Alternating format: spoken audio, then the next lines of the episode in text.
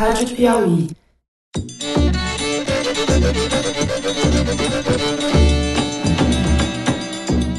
Olá, bem-vindos ao Foro de Teresina, boa tarde. São 5 horas de domingo, dia 28 de outubro. Eu sou Fernando de Barros e Silva, diretor de redação da revista Piauí.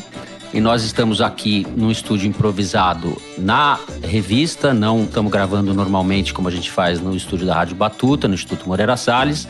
Eu estou ao lado do editor do site da Piauí, José Roberto Toledo. Oi, Toledo. Opa. E da repórter Malu Gaspar. E aí, Fala, gente? Malu. A gente vai estar aqui ao vivo ao longo da noite, até umas 10 horas da noite. A gente vai acompanhar a apuração, a boca de urna, os resultados em tempo real. Vamos fazer um balanço, discutir as perspectivas, os problemas. E para isso a gente vai contar com vários convidados, ao vivo aqui no estúdio ou por telefone. A gente está transmitindo ao vivo em vídeo, como vocês estão vendo, pelo Twitter. Já temos? Toledo, Ibope acabou de divulgar a boca de urna em São Paulo. Dória 52, França 48. Pela pesquisa de boca de urna, não dá para saber quem vai ser o próximo governador. Vamos ter que esperar a apuração oficial do TSE. Bom, o resultado é, da boca de urna inverte a vantagem numérica que o França tinha em relação ao Dória. No Rio de Janeiro, Witzel 55, Paz 45, fora da margem, segundo o Ibope. Witzel, o ex-juiz do PSC, será o próximo governador do Rio de Janeiro. A não ser que a boca de urna esteja muito errada, aí no Rio de Janeiro, o Wilson Witzel deve ser o governador do Rio. Já tem Minas. Ai, meu Deus. Em Minas Gerais, Boca de Urna deu 66 para o Zema, do Partido Novo, 34 do Anastasia, do PSDB, eh, ex-governador. Também muito fora da margem, Zema virtualmente eleito. Mesma coisa no Distrito Federal, onde Ibanês, do MDB, tem 69% contra 31% do Hollenberg, do PSB. Vai ter renovação no Distrito Federal. E- Nem tanto, né? Porque Ibanez é um político do MDB ligado a, ao Roriz, né? É, a alternância É o de Joaquim poder, Roriz. digamos. E no Rio Grande do Sul, Eduardo Leite, de PSDB, ex-prefeito de Pelotas, 52% dos votos válidos contra 48% do atual governador José Luiz Sartori, do MDB. Também está dentro da margem e pela pesquisa Ibope não dá para prever Aí- quem vai ser o próximo governador lá.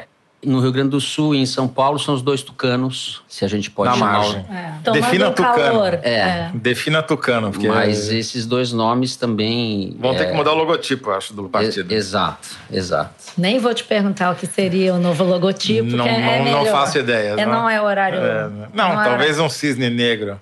Ah, é. Podemos sugerir isso. Bom, nós vamos conversar com a repórter Consuelo Diegues aqui no estúdio. A Consuelo fez um perfil do Jair Bolsonaro que a gente publicou em setembro de 2016. A gente gravou um programa que foi ao ar na sexta-feira, um Foro de Teresina extra, a respeito desse perfil. A gente conversou com a Consuelo, conversou um pouco a diferença entre o Bolsonaro de 2016 e o Bolsonaro de agora. Em 2016 ele era um candidato ainda muito improvável, mas já despontava, já havia alguma coisa ali. Ele tinha entre 6 e 8% das intenções de voto e já liderava na elite entre as pessoas que ganham mais de 10 salários mínimos. Então, Consuelo Diegues, Venha, Consuelo. Bem-vinda, querida Consuelo. Bem-vinda, Consul. Consuelo Aí? que vai Ponha seu fone de ouvido, por vai favor. conversar aqui com a gente com e depois vai para a rua, que é onde o repórter tem que estar. Vai lá para acompanhar a movimentação no QG do Bolsonaro, lá na casa dele, no lugar onde ele vai fazer o pronunciamento dele, não importa se for eleito ou não. Consul, eu queria que a gente começasse falando um pouco o que você encontrou quando você foi fazer aquele perfil. É, a gente tomou a iniciativa de fazer, embora o Bolsonaro de dar uma capa da revista para ele. A gente publicou isso há, há dois anos, pouco mais de dois anos. E como foi o contato? Ele foi muito arredio no começo, mas você acabou tendo bastante acesso a ele. Então eu queria que você contasse um pouco como é que foi esse primeiro contato. Foi uma extensa negociação para ele falar Uhum. com a gente, né? Ele tinha muito medo de como ele seria tratado, porque ele achava que ele era injustiçado é, pela imprensa. Então foi um trabalho de convencimento que a gente fez para dizer, olha, não, a nossa intenção é entender o senhor, entender suas ideias, entender como é que sortar nesse jogo eleitoral, quem é o senhor, né? E aí ele acabou concordando. E a primeira impressão que a gente teve assim foi quando eu entrei no gabinete dele pela primeira vez é que tinha umas fotos de todos os generais da ditadura militar que foram presidentes do Brasil. E aí ele olhou para mim, assim, foi o primeiro contato, assim, ele falou: "Gostou da decoração?" Aí eu fiquei assim meio espantada. Ele falou: "Você queria que eu botasse a foto de quem ali? Do Lula, da Dilma?" E começou a rir. E aí no, no dia seguinte que eu continuei a entrevista com ele, ele me filmou. Foi a entrevista toda filmada. Porque ele Não dizia- gravou, filmou. Filmou, era filmado. Sei. Ele me avisou: vou filmar porque vocês são todos uns mentirosos, vocês distorcem as coisas que eu falo. Então, se você fala alguma coisa que eu não disse, eu tenho a prova aqui no vídeo. Você ficou intimidada, Consuelo? Não. Foi não, tranquilo? é assim. É... Eu acho que a gente já viu tanta coisa nessa profissão, né? É, até, é, chega a ser, ser até um pouco engraçado, para ser bem sincera. todos nós dá aqui- até vontade de rir. Todos nós temos décadas de profissão, mas É. eu nunca vi alguém filmar uma entrevista. Eu já vi gravar. Sim, isso. não, eu nunca vi, mas isso me intimidou. Assim, por exemplo, coisas que a gente nunca viu também nessa profissão, a pessoa defender abertamente a tortura. Numa das perguntas que eu fiz para ele, ele defende. Eu perguntei sobre o episódio do Brilhante Ustra, que ele fala no impeachment da Dilma em, em homenagem ao coronel Brilhante Ustra, que foi um reconhecido torturador na época da ditadura militar. E eu perguntei sobre isso para ele. E ele defende. Primeiro, ele dizia não teve ditadura, primeira coisa. E a segunda é que ele não era um torturador, que na verdade é, nós estávamos lidando com terroristas. Com terrorista, é, você não podia tratar é, de forma suave. E foi um discurso que ele manteve até agora. Até na agora, Verdade, né? até agora, Você é. conseguiu retratar ali, do ponto de vista da pauta agenda conservadora que ele representa, tudo que ele continuou dizendo, né? Uhum. Exatamente. Bastava ler sua matéria para a gente saber o que, que ele ia continuar dizendo e repetindo durante toda a campanha. A Exatamente. diferença é que depois entrou o elemento econômico, né? O Paulo Guedes e a pauta liberal, né, Consuelo? É, que eu acho que é o que dá credibilidade para ele junto a uma parte do eleitorado. Porque eu acho que até 2016, embora ele estivesse crescendo nas pesquisas, era uma coisa meio inexpressiva, era 5%, 6%. Mas era principalmente numa camada, assim, de- eram pessoas com, com maior renda. Ele é, estava. Mas não era o mercado, não É. eram empresários. Eu né? lembro que na época do impeachment, que foi é, abril, né, a gente publicou em setembro, em, em abril ele já liderava nas pesquisas do Datafolha na camada da população acima de 10 salários mínimos, ou na faixa de renda mais rica. Ali ele tinha 24% e tinha 6% no total, entre 6 e 8. De- Eram vários cenários. jovens, né? O Aécio era É. candidato, o Lula era candidato, a gente está falando de 2016, é um cenário bastante diferente. Mas ali já havia um embrião do que veio se confirmar depois, né? A gente não, as pessoas não acreditavam, ou a maioria das Exatamente. pessoas não acreditava que essa onda pudesse se transformar no que se transformou. Exatamente. E o que me chama a atenção naquela época, que os analistas do Datafolha até diziam, olha, para ele crescer, ele vai ter que conquistar também um eleitorado mais pobre. Que naquela época é, ele não tinha esse mulheres apoio. também, não sei se isso já estava claro naquela época, a Não, coisa assim, das mulheres. tá em faixa de renda, ele dizia isso. Eu estou chamando a atenção disso por quê? Porque agora, em, em junho, a gente fez o perfil do Alckmin, a gente publicou o perfil do Alckmin. Uhum. E aí, se eu puder falar uma coisa aqui que eu Claro. achei interessante. Nesse perfil, a empresa Ideia Big Data identificou que, considerando o conjunto do país, de cada 10 eleitores de Lula, um tem Bolsonaro como segunda opção. No Rio, de cada 10, quatro votariam em Bolsonaro na ausência do petista. Quer dizer, então ele já passou. Sim. Quer dizer, olha a diferença. Isso agora, dois anos depois, ele conquistou esse eleitorado que seria. Conseguiu penetrar nesse é, público que até então não estava nem. Talvez por ignorância, você acha? Ignorância eu digo no sentido de ignorar que ele existia. Naquela acha- época, é. é, provavelmente. Agora, e aí, essa é- campanha dele é muito É, impressionante. o né, que é curioso, se a gente pegar o discurso dele de uma semana atrás na Avenida Paulista, que foi transmitido por, por WhatsApp né, para a população que estava ali, para os manifestantes, os seguidores dele que estavam na Avenida Paulista, mudou muito pouco em relação ao que você viu. As barbaridades que ele falava e a coisa. Ele não fez concessões ao centro nenhuma. Ele está se uhum. elegendo, se ele se confirmar a eleição dele, com um discurso de extrema direita.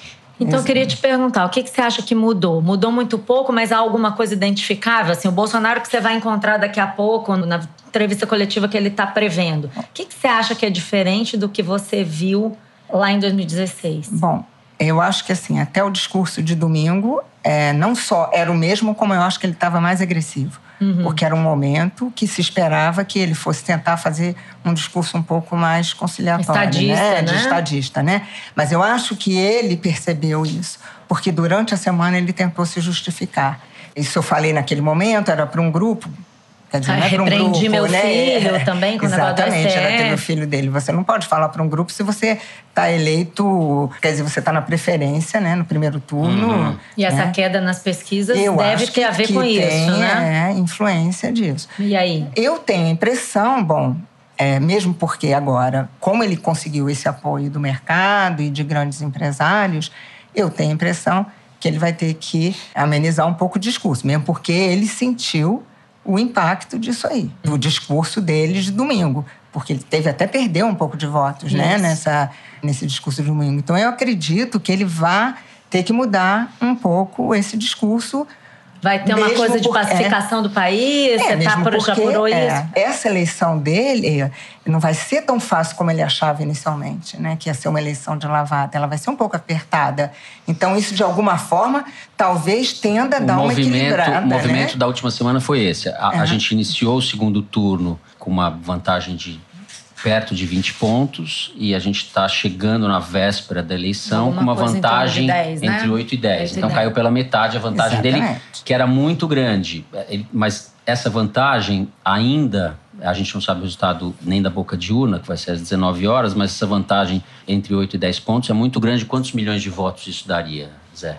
Muitos. É, Uns então, 10 milhões de votos. O Bolsonaro, aí, embora tenha havido uma onda pró-Haddad nesses últimos dias, a gordura que o Bolsonaro tem para queimar eleitoral é muito grande. A gente não pode esquecer que ele está ganhando no Rio, de uma vantagem muito uhum. ampla, está ganhando em São Paulo, com uma vantagem muito ampla, e está ganhando em Minas. Sempre que um presidente foi eleito, ele ganhou pelo menos em dois desses três estados. O Bolsonaro está ganhando nos três. Sem falar e deve Congresso, ganhar nos né? três. É, sem falar no que ele já ganhou Sem de falar né? da onda que houve no primeiro turno, que está configurada claramente na eleição do Congresso. O PSL fez a segunda maior bancada, que vai se transformar na maior, porque mais gente vai aderir vai quando aderir. tiver a janela, até 1 de fevereiro, quando a nova legislatura começa, é, a bancada do PSL deve ser maior que a do PT, que hoje é maior. Então, houve uma onda muito grande de direita, de antissistema, né, antipolítica, antipolítica convencional e antipetista especificamente, muito virulenta dificilmente isso vai ser revertido agora hoje. Daqui a pouco a gente vai saber qual o tamanho da vantagem. De qualquer forma, é diferente você ter uma vitória com 20 pontos de vantagem, uma vitória com 8, 10 pontos Exatamente. de vantagem. Isso acho que ele já sentiu isso, né? É, e eu acho que o país ainda vai continuar muito polarizado. Outra coisa que eu acho que assim, me chama atenção, você está perguntando de mudanças, uma isso. coisa que me chama muito atenção, quer dizer, fora a parte econômica que a gente pode discutir aqui um pouco, Quer dizer, como é que surge o Bolsonaro, né? Bolsonaro é um personagem que ele surge em 2013 naquelas manifestações, né? É, e um pouco ainda começa... visto como um sujeito meio bizarro, que fala umas coisas um pouco ridículas e um pouco fora do tom demais. Ninguém é, dando muito. É, mas eu, aí é que eu acho ah. que é o, o, ponto aí de inflexão. Acho que é quando ele começa é. a virar outra coisa. E, eu, e, aí é uma coisa que eu tenho refletido essa semana e eu vou colocar aqui para vocês aqui no debate. Eu não sei se vocês concordam. Mas a impressão que está me dando é assim, e por que que o Bolsonaro ele vai ter que tentar ser mais conciliador? Porque ele não é, na minha opinião, eu não estou conseguindo vê-lo como um líder de massas. A minha questão é, ele foi construído por essa massa que foi para as ruas protestar em 2013 e 2014, que precisava de uma face para esse movimento, porque eu não vejo ele como ele tendo liderado o movimento. Ao contrário, foram as ruas que trouxeram. Ele pegou é, carona nesse é, sentimento e aproveitou esse sentimento antipetista, anti-establishment, antissistema, é, todo esse caldo. Exatamente. E os movimentos de rua precisavam, de alguma forma, ter alguém para dar uma face institucional para isso. Eu tenho a impressão de que ele virou essa face. Então, ele está líder. É, mas a eu não sei Mas se ele pode é ter um feito a líder. transição A a, gente- ponto de hoje ser o líder, né? A gente, É, a essa gente é a vai testar dúvida, isso no exatamente. governo. A gente não acho. pode esquecer dúvida. que nas manifestações, principalmente depois da eleição da Dilma, nas manifestações já contra a Dilma pelo impeachment e contra o PT, os tucanos foram escorraçados da Avenida Paulista.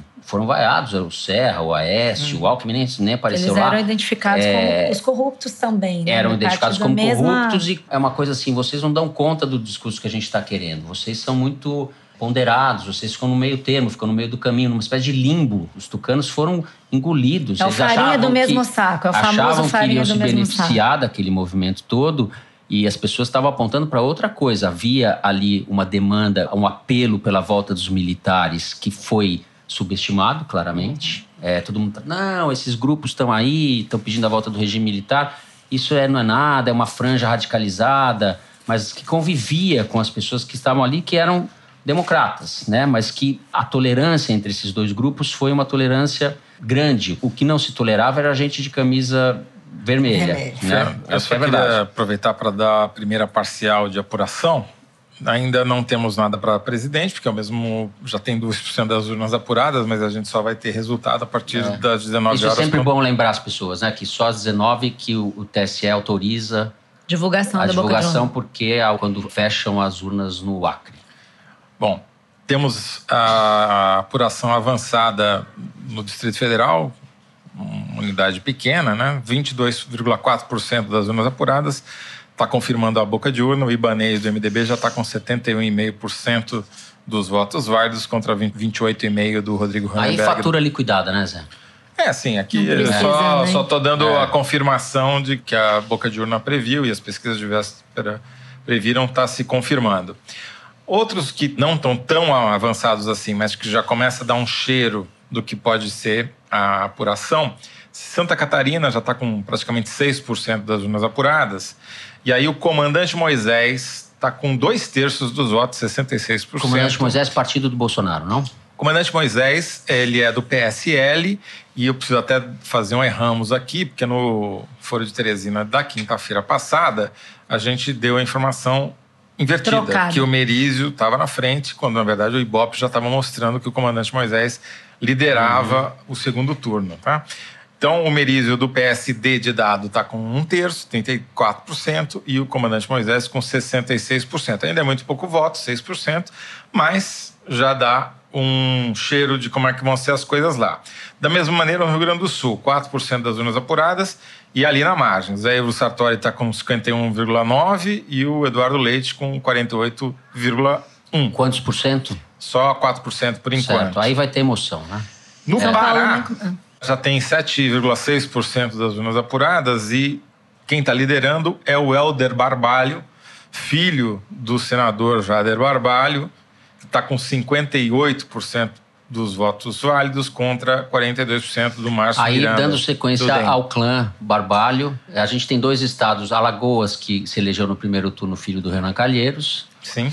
e MDB também, e no Pará deve se eleger o filho do Jader Barbalho. Se- São os dois únicos clãs dos muitos clãs do MDB. São quase genéricos do clã Sarney, né? São menores que o clã Sarney, É, o clã menos, o menos clã Sarney- duradouros, mas são... Nossa, Sarney saiu do, Foi do com- jogo, né? Não, o Sarney foi completamente banido do dizimado, Maranhão. Foi, é. uma, foi uma eleição histórica. É. que são tantas eleições históricas Sim. que a gente não Mas o clã tem Sarney tempo de falar sobre qualquer. tá, sobre tá no todas poder elas. desde a época das capitanias hereditárias, praticamente. Vai- É. Feudalismo. O poder que foi agora foi banido. mas- Chegou com as caravelas. Sim, sim, era o- um dos mais antigos. O Sarney se elegeu o em fato histórico. 66. Para o Glauber Rocha até fez um documentário.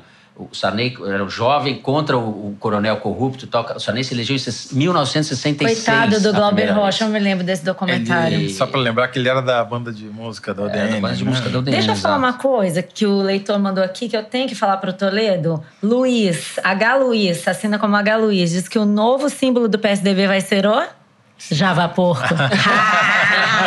Mandou muito Seria- bem, H. Luiz. Seria justo. Luiz, não, agora acho que a gente tem que Seria liderar justo. essa campanha. Porque se o Dória ganhar, vai ser por causa do Java Porco. Assim como o do Witzel vai ser o Kinder Ovo, que o Eduardo Paes no debate roubou da gente essa expressão. Eu quero deixar aqui registrado. É, Eduardo Paes roubou, cuidado. emprestou. É, emprestou. É, usou. Pegou carona. Ó, só para dizer, enquanto a gente falava Luiz aqui... mandou bem, Luiz. O, o Ibanez já foi declarado eleito pelo TSE. Já? Ah, é? Caraca, já tá, tá rápido. Porque Olha só que coisa incrível. 48% das urnas apuradas e a distância dele é tão grande em relação ao Hollenberg, 71% dos votos que, o, Que já não tem que mais jeito. já falava, Hollenberg pode entregar o cargo que já era.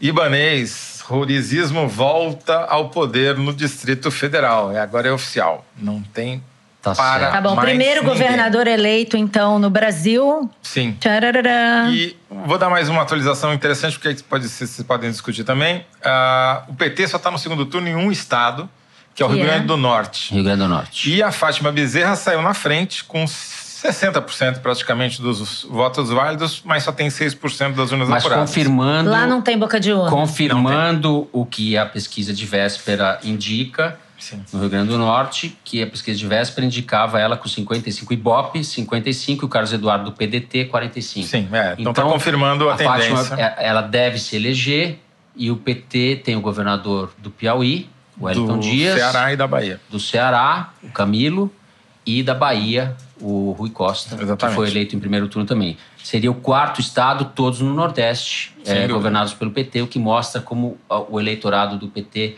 agora, a tendência desde a última eleição, está concentrado eh, no Nordeste do país. Exatamente. E o, agora já aumentou a votação apurada, a quantidade de urnas apuradas no Pará. E o Helder mantém a liderança com 15% das urnas, ele está com 57% dos votos. Tá, beleza. Consuelo, então vamos falar um pouquinho de economia e Paulo Guedes e tal. O que, que É. você acha que acrescentou aí esse.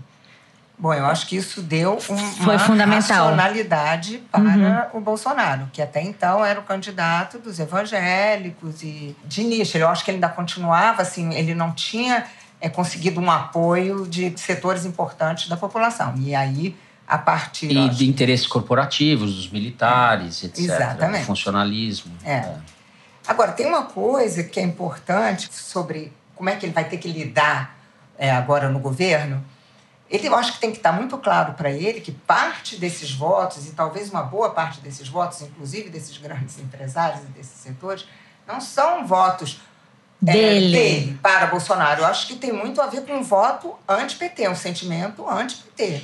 Porque a sensação que às vezes eu tenho é assim: essas pessoas votaram em Bolsonaro porque achavam que era o único candidato que teria condições de derrotar o PT. Exato, acho que É. sim. Você ouviu muito isso, É, imagino, eu também. Então, é, é- isso é preciso levar em conta. E outra coisa que ele vai ter que levar em conta exatamente por isso, eu acho que esse eleitor dele não é parecido com o eleitor do PT, e ele não tem a liderança do Lula. O eleitor do Lula, ele foi até o fim, foi até, hum, a- né, morreu agarrado com ele ali, ele indo para a cadeia e eles dizendo não, ele, ele É um não novo corrompeu, eleitor. né? Esse não.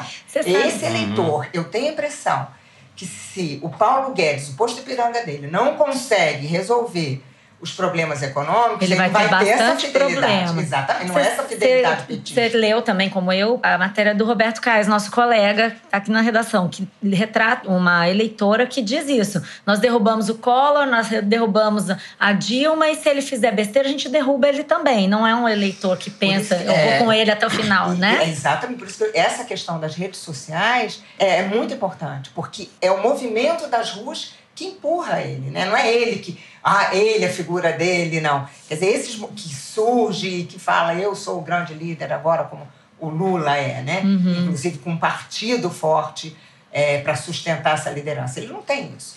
Inclusive o partido dele, eu estava lendo agora na, na Folha de São Paulo, metade do partido dele, da bancada dele, que são 52 deputados, 22 são policiais militares, militares, né? Que tem uma enorme resistência à reforma da Previdência, por exemplo. Sim, ele vai ter que. Agora como é começa que a ele- vida real, né? Exatamente, como é que ele vai negociar. Mas, Consuelo, pessoas. tem uma coisa que eu queria te perguntar. No seu perfil, você já fala em redes sociais, você mostra que o Carlos Bolsonaro maneja as redes sociais, ele está sempre. O próprio Jair Eduardo, Bolsonaro Jair, também é. está muito preocupado com isso.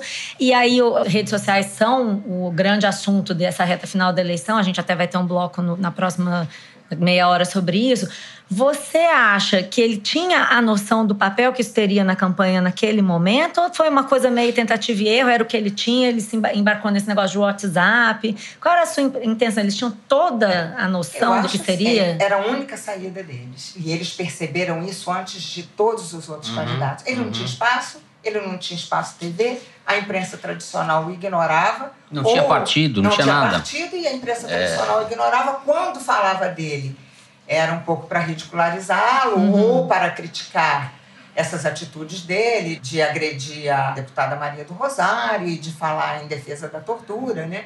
Porque quais eram as propostas de Bolsonaro? Ele- Acho que nem É, ele mas- tinha, além dessa pauta. isso, Esse é um né? né? aspecto importante e que talvez seja o que mais se assemelha à tática do Trump nos Estados Unidos, que é criar fatos a partir do nada, ou seja, você dizer barbaridades para chamar a atenção da imprensa, ganhar espaço e daí criar um círculo virtuoso, no caso dele, vicioso no caso dos adversários, de notícias sobre ele, e aí vale a lei Maluf.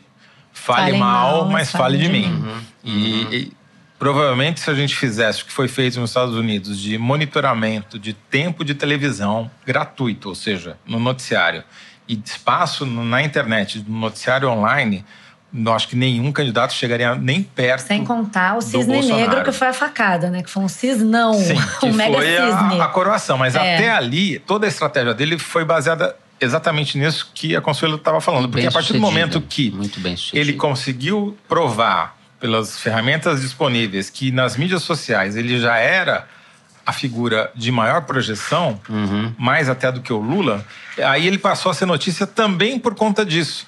E uma coisa foi alimentando a outra, porque daí as mídias sociais cresceram em cima dessa notícia e não parou mais essa bola de neve. E já Aí- era frenético a coisa da rede social para eles? Assim, o dia a dia É. dele já era uma É, coisa. Eu acho que ele se constrói assim e a gente não percebeu. Sim, sim. A penetração disso.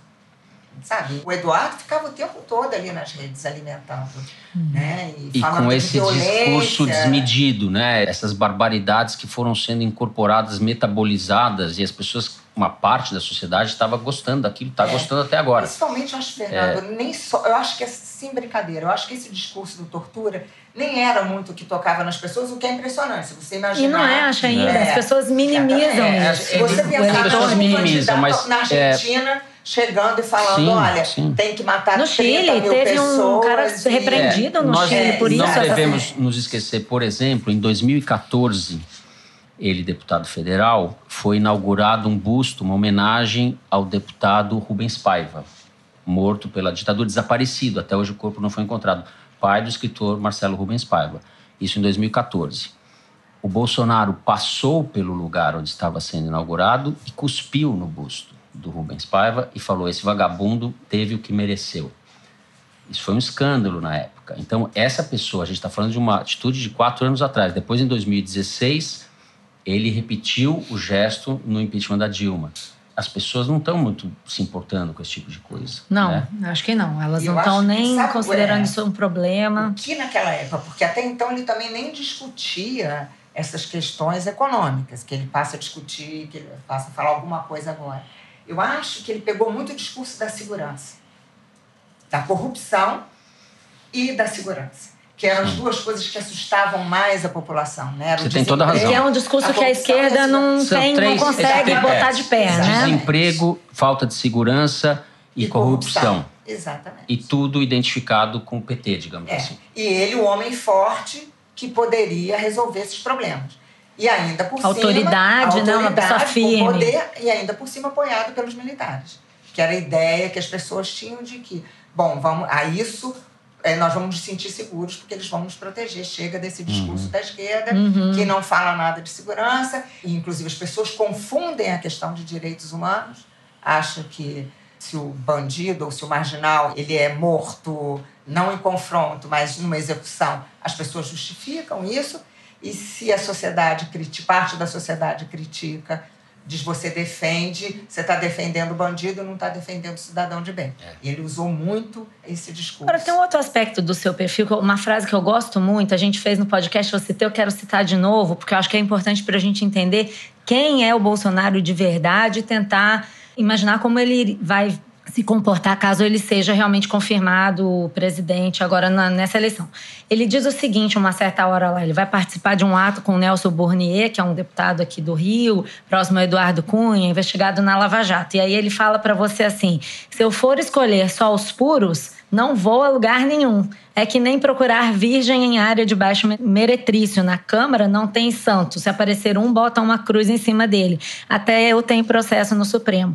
Bom, se ele realmente for confirmado presidente, é com essa pessoa que ele vai lidar. São Depois de ter que ele já que ele sempre lidou. Ele Depois sempre de ter feito um discurso de né? ética, né? pureza, eu sou limpo, ninguém paga nada na minha campanha. E aí, o que, que você acha que vai acontecer, Consuelo? Isso é, vai ser. Eu acho que parte, boa parte do eleitorado dele vai estar muito atenta a isso e vai cobrar. É o que você acabou dele, de falar. Né? Vai cobrar, uhum. não vai aceitar é, que seja assim. E essa declaração do Joaquim Barbosa dizendo: bom, o senhor não está em nenhum desse processo, porque o senhor não era presidente de partido e o senhor não governava, portanto, o senhor não tinha acesso aos meios né, uhum. para corromper. Não sei, é, não estou fazendo nenhuma acusação aqui. Vamos ver como ele vai se comportar, mas ele, ele vai ter que lidar com essa. Uma coisa é a campanha, né? Agora, Outra coisa é o governo. Dep vai depender muito da força com que ele vai chegar. Ele chegando com força nesses 100 primeiros dias ele pode tentar negociar essas mudanças. Mas tem um pragmatismo só... aqui ah, que não é uma. Não só queria fazer um pai, dar uma geral aqui, Mais uma, geral. uma atualização da Vamos apuração. Então, só lembrando, por exemplo, já tem 8% das urnas apuradas na eleição presidencial e não tem nenhum resultado e não vai ter até as 19 horas, porque tem que esperar acabar a eleição no Acre, por isso que a gente não está falando de eleição presidencial por enquanto. São Paulo também, misteriosamente, até agora, está com 0% de urna apurada, segundo o TSE. É um estado atrasado. Não, acho que é o TSE mesmo. É... Que... o Rio de Janeiro está com 2% das urnas apuradas, está bem lento ainda. E o Witzel está com 64% das. Eu acho que vamos válidos. até às três da manhã, pelo jeito hoje. Não, é depois é dá uma corrida, né? É, Minas, tá uh, Minas Gerais está com 18, já está bem mais avançado. E o Romeu Zema, do Novo, está com 65,6. Está cravando, por enquanto, a boca de urna. O. Romeu Zema, único, único governador do Partido Novo, certo? Sim. E, e vamos ver por quanto tempo, né? Bolsonarista é. É bem capaz dele migrar, né? É, Ao longo da. O Amapá está bem avançado. Temos um terço das urnas apuradas e está cabeça a cabeça. A diferença lá está menos de mil votos. O Valdez do PDT está com 50,7% dos válidos e o Capi, Capiberibe, do PSB está com 49,3%. É um estado de esquerda. Seja quem for é, que ganhar lá, vai ser um, um governador de E é uma exceção em relação uhum. aos estados de fronteira, uhum. onde os bolsonaristas. É, Mais ou menos lugar. de esquerda, porque o PDT estava apoiando o Bolsonaro lá. É, o Valdez. O Valdez né? é. O Valdez é PDT. Os partidos não contam muito. Tá né? Tá todo mundo querendo apoiar o Bolsonaro. O Valdez sempre teve esse histórico. É, né? Então, uma esquerda pragmática. Se for o... ficar só com os puros. né? Põe pragmática essa nisso. Fra... Eu amei essa frase. Um dia nós vamos conseguir usar põe novamente. Pra... Põe pragmática. Eu, ele ainda vai falar isso de novo pra gente dizer, ó, oh, a gente no Previu Federal, isso. O, já estão com 88% já avisei, das urnas. Já avisei. Consuelo avisou. 88% das urnas, o Ibanez está dando 70% e está cravando também na boca de urna que deu 69%. Hum. No Pará deu uma corrida agora, 40% das urnas apuradas e deu uma pequena diminuição na diferença, na vantagem do Aldo Barbalho, mas ele continua liderando, 55,9% das... 40% já. 40% das urnas apuradas. É, no Rio Grande do Norte, um terço das urnas apuradas, 32,5%. E a Fátima Bezerra, do PT, continua na frente com 56,5%. Deu uma também diminuída na vantagem da Fátima. Na... Mas com o terço já, a tendência é que ela se eleja, certo? É, Está com uma margem, mas está diminuindo. É, vamos ver, eu não sei como é que é a distribuição é, dos votos, é onde estão vindo, eles, né? a, gente, a, gente, não tem esse mapa. É uma, é uma, boa vantagem, mas eu não, não cravaria ainda. Não temos nada em Roraima, não temos nada em Rondônia, mas temos já um terço das urnas apuradas no Rio Grande do Sul e virou. O Eduardo Leite, do PSDB, agora está com 51% contra 49% do José Ivo Sartori. E... E? Não, e não, não virou então. Não, virou. Não, virou, virou. Ele estava atrás. É, ele, ele, começou isso. na apuração atrás. Ah, tá. É. Não, porque na pesquisa isso tá exatamente não, igual a boca de. Que agora susto! Eu estou narrando. Meu Deus! Estou narrando de acordo com o ritmo é com das emoções, apurações. Não, emoções, ele vai... Eu já tô meio sobressatada com essas tô, bocas de urna. Tô que nem narrador de corrida de é, cavalo. É, não, entendi. É, truque. Por, por enquanto, Só tá com um focinho de vantagem, sem espectador. nenhum trocadilho. O Ibope de ontem, de véspera, dava o Eduardo Leite com 57 e o Sartori com 43. E na boca de urna deu empatado tecnicamente. Quer dizer, houve uma diminuição. Teve uma diminuição de última hora em favor do Sartori, mas na apuração agora, com um terço das urnas, deu essa pequena vantagenzinha. É uma vantagem realmente mínima, 43 mil votos. Uhum. Tá? Sua virada que estava no começo. É, tá um pouco é. diferente. Agora, no, em Santa Catarina, que costuma tá muito devagar, costumava ser o estado que terminava primeiro, só tem 11% das urnas, o comandante Moisés, o PSL, continua disparado com 66% dos votos. E em Sergipe, que a gente não falou nada até agora, com praticamente 5% das urnas apuradas, o Belivaldo, do PSD, também está com dois terços dos votos válidos, 65,3% e está dentro do, do esperado. Partido do Kassab, né? Que já aderiu ao Bolsonaro também. Sim. Ah, olha, São Paulo. Acabou de sair São Paulo, primeira, São Paulo. primeira parcial, 7,5% das urnas apuradas. João Dória saiu na frente com 53,3% contra 46,7% do Márcio França. Já abriu de cara na primeira parcial, 100 mil votos de frente o Dória. No Rio deu uma atualizada, foi para 5,6 e o Witzel caiu um pouco para 60,8 contra 40. Esses 39, votos de São Paulo a gente não sabe se são da capital não ou do interior, saber, né? Não dá para saber. Se forem do interior, era mais provável que o Dória tem um desempenho melhor no interior do que na capital, certo? É, sim. Na, na verdade, tem uma divisão muito gritante nos votos dos dois. Uhum. O João Dória, ex-prefeito de São Paulo por um ano e quatro meses, teve tinha uma rejeição muito grande na capital por ter abandonado a cidade e, por conta disso, o França tinha uma vantagem de quase dois terços é, na capital. Se somava aos outros municípios da região metropolitana, mesmo assim o Márcio França mantinha uma liderança uhum. que era superada pela vantagem que o Dória tinha no interior, onde duas leis aprovadas pelo França como governador fizeram ele se confrontar com o, digamos, os ruralistas do estado de São Paulo. Um foi a proibição da caça do javaporco e teve outras ali que também não deixaram os ruralistas felizes e por conta disso o Dória, se for eleito, será graças ao Javapor, que é, faz todo sentido mudar o logotipo do partido. Toledo, se fosse marqueteiro do Dória, teria passado a campanha inteira falando do Javapor. Sem Javapor, sem Claro, dúvida. com é. certeza. Vem cá, Toledo, o Azevedo tá querendo ouvir você mais. Azevedo Gabi, ele falou: Toledo fica tão vidrado nos números que fala pouco, quero ouvi-lo mais. Fala, Toledo, conversa com a Consuelo aqui. e a gente fica aqui falando, falando, falando, não, não deixa ninguém falar. Eu tô aflito com a Consuelo, que como editor do site, eu tô querendo que ela vá logo. Ah! Pra, porque eu tô com medo que ela não consiga chegar é, lá na. Porque já é porque as massas. As massas estão se mobilizando lá. No já estava assim, quase impossível você chegar na barra. Onde, uhum. onde é a casa Explica dele. Explica um pouquinho a, essa geografia, do, essa nova geografia do poder. O que, que é a Barra? Onde é que é a casa do Bolsonaro? Que tipo de gente mora lá? que tipo é. de. Barra é. Morador da Barra, o que come? Onde anda? Ouça aqui no Foro de Teresina. É tipo isso que o Toledo está querendo.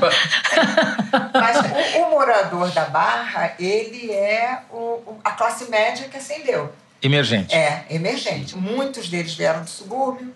E é exatamente, eu acho, que é a cabeça mesmo do eleitor do Bolsonaro. Mais conservador, é, valores familiares empreendedores e que acham que o PT não tem nenhuma preocupação com é, a, as ideias deles, as não nos representa, deles, né? Exatamente. É, e o Bolsonaro passa. Nos ameaça. É. Exatamente. Ah, é. uma pergunta, hum. muito boba, Agora. mas eu vou aproveitar para fazer. É uma casa ou é um apartamento onde é ele mora? Casa, é ah, casa porque outro dia eu li uma matéria falando em apartamento, é. mas o vídeo dele lá era. Não, numa casa. Eu, tenho, ah, tá. eu queria. Do lado do filho, né? Todo mundo morando perto Exatamente. ali. É. Família, vamos, afinal. Vamos supor que a eleição presidencial confirme a vitória do Bolsonaro. Você estava falando da economia, quando você fez o, o perfil não existia esse componente. O Paulo Guedes deu um lastro, digamos assim, aproximou o Bolsonaro do mercado, tornou ele uma pessoa confiável ou menos do que isso, começou a haver uma interlocução, o Bolsonaro passou a ser visto como uma opção, uma alternativa séria de poder. Você acha que a gente pode ter um cenário no começo do governo? O Paulo Guedes vai ter que prevalecer e vai ter que fazer o ajuste, nos termos que for, pode ser não exatamente nos termos que ele quer, mas se ele não entregar isso, o mercado vai debandar, o mercado não vai apoiar o Bolsonaro, porque é, por outra razão, se, se, se os interesses não tiverem atendidos minimamente. Para compensar esse ajuste que vai impor algum sacrifício ainda à população, embora as pessoas estejam dizendo que esse período seja, vai ser mais curto do que foi no governo Lula, por exemplo, no começo do governo Lula, ele vai ter que mostrar alguma coisa para a população. E daí essa agenda repressiva, digamos assim, agenda convencional ou, ou, retrógrada do ponto de vista comportamental e repressiva em relação à polícia, etc. Ele vai ter que passar ou, ou encaminhar coisas de diminuição da maioridade penal, é, mudança na legislação do porte de armas, currículo das escolas, não sei como isso vai ser tratado, uma série de coisas que vão ter que compensar, digamos assim, uma travessia na área econômica que é inevitável. Agora, para prever uma ordem, Consuelo? O que, que ele vai fazer primeiro? Não, acho que não. Ele vai tentar ir nessas reformas. O que eu acho é que ele vai tentar governar com decreto-lei. É isso que eu acho. Mas ele vai ter. MP, provavelmente. É, decreto-lei não, MP, é, né? Ele vai ter uma maioria, não sei qual, porque mudanças constitucionais dependem de uma maioria muito grande, mas ele vai ter, o Centrão já está todo embocado para ele. Os caras estão fazendo fila para aderir. Uhum. Né? O Partido do Kassab, o Roberto Jefferson, todo o Centrão, todo mundo estava com o Alckmin já tinha debandado no primeiro turno. Isso ficou expresso na votação do Alckmin, teve 4%. Agora, só o que me chama a atenção é no programa econômico dele, quando o Paulo Guedes é, participou dos debates, estava é, muito calcado nas privatizações. E a impressão que dava é que se isso não acontecesse, uma perna do programa desabava. Eu acho que é isso ainda. Como ia sustentar esse programa. E óbvio, você está falando aí de estatais que vai ter uma resistência muito Ele grande. para a TV pra... Aparecida, que não vai privatizar o setor elétrico, nem Banco do Brasil, nem Caixa. É. Tá voltando que atrás. estava no, no, no, programa do Paulo Guedes para você reduzir o déficit. Na Bom, conta é, do na trilhão, conta né? Aquela famosa disso. conta. E precisa da reforma da Previdência e ele vai ter uma resistência muito grande até da O Paulo Guedes, dele. se pudesse, privatizaria o Bolsonaro até. Ele é um ah, de preferência. É, é, é. Primeira coisa, eu acho que ele privatizaria. Vamos privatizar o Bolsonaro, fazer uma PPP, administra um pedaço aqui cada um, né, Conselho? Exatamente. Agora, aí volta a questão. Como ele não tem esse apoio apaixonado, ele está com esse apoio de parte dos eleitores, se ele não começar a mostrar resultado na economia imediatamente, em algumas coisas, por exemplo, de crescimento, alguns índices de crescimento, de emprego, né? Pode ser que haja uma reação e essa gente volte para a rua e comece a usar as redes sociais agora contra, contra. ele. É, mas a gente que já cobriu outras gestões, né, Consuelo? Nós somos muito novas, começamos a trabalhar no jardim de infância, então a gente teve essa chance. Tem sempre um momento de lua de, de, de mel, ali, exatamente. né? Ele vai ter uma chance ali. É de... só que eu acho assim, eu não consigo me lembrar, quer dizer, não, pode ser. Quando, não, nem, nem quando Fernando Henrique assumiu estava assim, porque já tinha vindo, o real já, tava, já tinha mais é. ou menos estabilizado. Mas ele está assumindo num momento muito, muito grave. O Collor né? assumiu num momento é. bem difícil. Acho que é, tem uma certa semelhança é. aí, né? É. Mas vocês não estão esperando quebrado. nenhum confisco da poupança. Não vou sair correndo pro banco. Ah, bom, né? acho que não. Diz o Paulo Guedes que não vai ter mágica. Acho melhor. Então, hoje, hoje na sociedade que não vai ter só pequenas fortunas, é. É, não, na verdade é. pode ser bom, porque com a dívida que eu tenho no banco, né, talvez seja bom. Confisca o seu prejuízo. É, exato, Confisca o vermelho. Tem que estatizar mesmo. Pensando bem, é uma boa ideia. É, deixa eu fazer uma pergunta para vocês. É verdade que a conexão do Bolsonaro com o Paulo Guedes passou pelo Wilson Ling, aquele empresário lá do Rio Grande do Sul, não? Tem uma... Eles são amigos, né? O Wilson Ling é do Instituto Liberal, Sim. né? Mas eu acho que não foi esse empresário específico que fez a ligação, pelo que eu me lembro. Havia um outro empresário. Mas tem, eles têm muita conexão. Inclusive, o Winston Ling é, declarou liberal apoio. que vem, que esse grupo de, de empresários liberais que estão dando né? e antipetistas estão dando suporte ao Paulo Guedes e ao Bolsonaro. Eles fizeram várias reuniões, tiveram vários debates com o Bolsonaro e ofereceram, inclusive, apoio para a campanha. Sim. Gerdau, Suzano, todos esses institutos que eram ligados ao Instituto IEE, né, Instituto Econômico, que era lá do Rio Grande do Sul, essas pessoas deram um certo suporte aí para é. Uhum. Até a gente vai discutir economia, hein? Vai, é, é, impressionante como, se a gente pensar é, nas candidaturas que foram postas no primeiro turno, você tinha o Meirelles pelo PMDB, o Alckmin, PSDB, o Amoedo pelo Partido Novo, a própria Marina, que tinha o, o André Lara Rezende vinculado a ela, que é, na economia, ela é uma pessoa que pode ser chamada hoje de liberal, embora tenha um compromisso social forte. Você tinha várias opções afáveis ao mercado, mas nenhuma emplacou. Por isso que eu te digo. Nenhuma é emplacou, é mas nem remotamente. Mais, você... Porque eles achavam que essas pessoas não teriam condições de derrotar o candidato do PT. Uhum. Porque se você pensar, as outras equipes, elas eram muito mais bem informadas, assim, quer dizer, você tinha clareza de quem eram os economistas que estavam ali, os trabalhos que eles tinham feito. No caso do Bolsonaro, o mercado está apostando, mas é meio um salto no escuro. Porque uhum. você não conhece o time do Bolsonaro. Você sabe que tem alguns militares. Acho que nem o Bolsonaro conhece. Não, o então, é uma coisa que eu queria Isso comentar, que eu acho que você também deve ter ouvido, porque você conversa com muita gente de mercado e tal. Nesse momento, está tendo uma movimentação de pessoas tentando fazer chegar seus currículos ao Bolsonaro, é, querendo ajudar, já que vai ganhar, eu quero ajudar. Quer dizer, isso que você fala é verdade. Ele não vai conhecer a maior parte das pessoas que vão fazer parte do governo dele. Mas tem muita gente entre bom, tem gente ruim, mas tem gente boa também se oferecendo para trabalhar nesse governo. E provavelmente quem vai decidir tudo isso é o, é Paulo o próprio Guedes, Paulo né? Guedes, Porque é. o Bolsonaro não tem nenhum conhecimento, não, não tem nenhum contato com é. essas pessoas. Pergunta lá pro Paulo é, é aquela aposta do Paulo Guedes que ele falou para mim na matéria do no perfil que eu fiz dele. É, a gente amansa o cara, né? Então agora tá rolando esse movimento amansa o cara. Hashtag amansa o cara. 100 dias para amansar o cara. Exatamente. É, que é o prazo que, que, esses, que os, os presidentes eleitos costumam ter para essa lua de mel aí com o Congresso e com a sociedade. Desculpa uhum. cortar a conversa, mas a Paula Scarpim, nossa diretora, está me dando uma ordem aqui que eu preciso cumprir. Rodrigo Sinha está perguntando que raios é Java Porco? Que eu fico falando de Java é, Porco, falando Java Porco. que todo lá, mundo está por dentro cá, do Java Porco. E que raios é Java Porco? Java Porco é um cruzamento do javali com o porco que resultou num bicho gigante que anda em bandos de 100, 200, 300 indivíduos que saem aterrorizando as plantações de vários estados brasileiros. Começou no sul, invadiu São Paulo e agora já está chegando em Minas Gerais. Quando entra numa plantação de milho, por exemplo, não para absolutamente nada em pé. Durante muito tempo, no interior começou a caçar o javaporco, porque como é um bicho exótico, não é um bicho nativo, né? não está uhum. preservado pelas leis de preservação, é, eles eram caçados. Só que daí teve um vídeo que viralizou na internet de um caçador matando cruelmente filhotes de javaporco, uma coisa meio horrorosa. E com, por causa dessa, desse vídeo, o Ricardo Trípoli, deputado em São Paulo, apresentou um projeto de lei para proibir a caça do javaporco.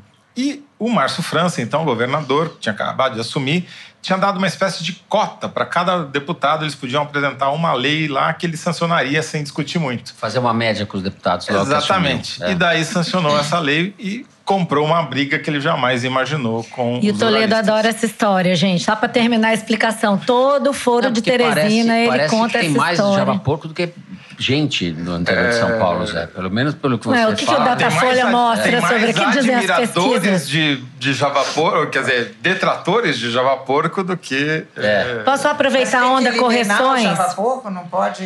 Não, o problema é que ele, ele, ele não tem... Ele saiu de controle. Por- Javaporco. porque Já chegou até em tem- Minas Gerais, né? A, a Tá nossa subindo, ouvinte atravessou contou. o Rio Grande. Peraí, O só, nosso só um símbolo segundo. continua sendo o simpático pinguim. Eu, eu é tenho que nem fazer uma correção aqui, rapidinho. Uma correção rapidinho. Fale, é, A gente falou Wilson Ling, não é o Wilson Ling, é o William, William Ling. Ling, perdão. É, e aí eu me lembrei nessa de lembrar de William Ling, quem apresentou Paulo Guedes ao Bolsonaro foi a Beatriz Kissis, que virou deputada federal, vai fazer parte da bancada do Bolsonaro. Bolsonaro. Bom, a diretora me informa aqui que já estouramos o nosso tempo. Eu queria agradecer muito você, Consuelo. Consuelo, É, Adorei. espero- corre atrás da notícia. Espero que a gente volte a se falar por telefone. Você, se puder, entrar ao vivo. É, vamos ver como as coisas se desenrolam. Vamos ver como ele vai tratar a imprensa. como vai tratar a imprensa. Já vai ser a Não tem sido de maneira né? muito amistosa, para dizer, para usar um eufemismo, mas vamos ver como isso vai acontecer. Super obrigado pela conversa. Foi um prazer estar aqui com Obrigada, vocês.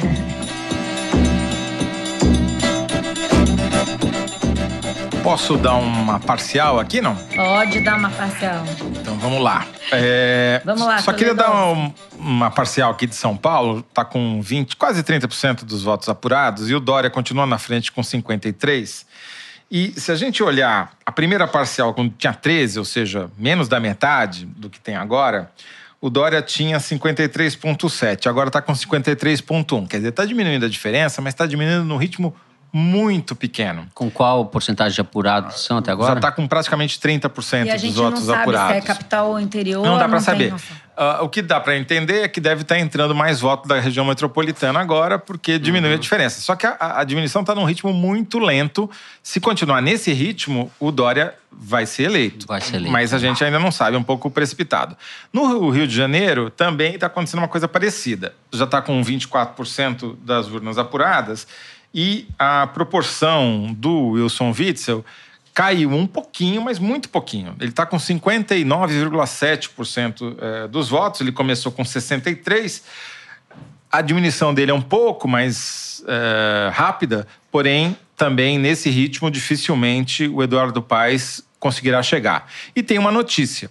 Segundo a Folha, que está fazendo projeção com base nos dados apurados, o Datafolha é quem costuma fazer isso, com apenas 42% dos votos apurados em Minas, a Folha já está dando o Romeu Zema eleito, Eleito, como né? novo governador. Está com 69,7% dos votos Essa aí válidos. Também. Até o data, data Fernando Barros também, essa aí apostaria também. já Exatamente. tá Isso é fácil, a gente Essa pode é também fácil. dizer isso. Vamos escolher um aqui pra gente falar isso. Só uma também. curiosidade, o- a boca de urna do Ibope está cravando lá em Minas Gerais, está dando exatamente esse valor aqui. Uhum. No Distrito Federal, 99% das urnas apuradas, o cara vai ganhar com 69,8%. O Ibanês, que também está cravando a pesquisa de boca de urna do Ibope.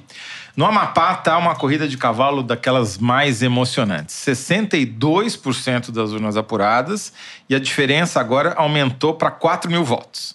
O Valdez do PDT está com 50,97, 51, contra 49 do Capiberibe do PSB. Deu uma ampliadinha na diferença, mas vai ter emoção ainda durante muito tempo.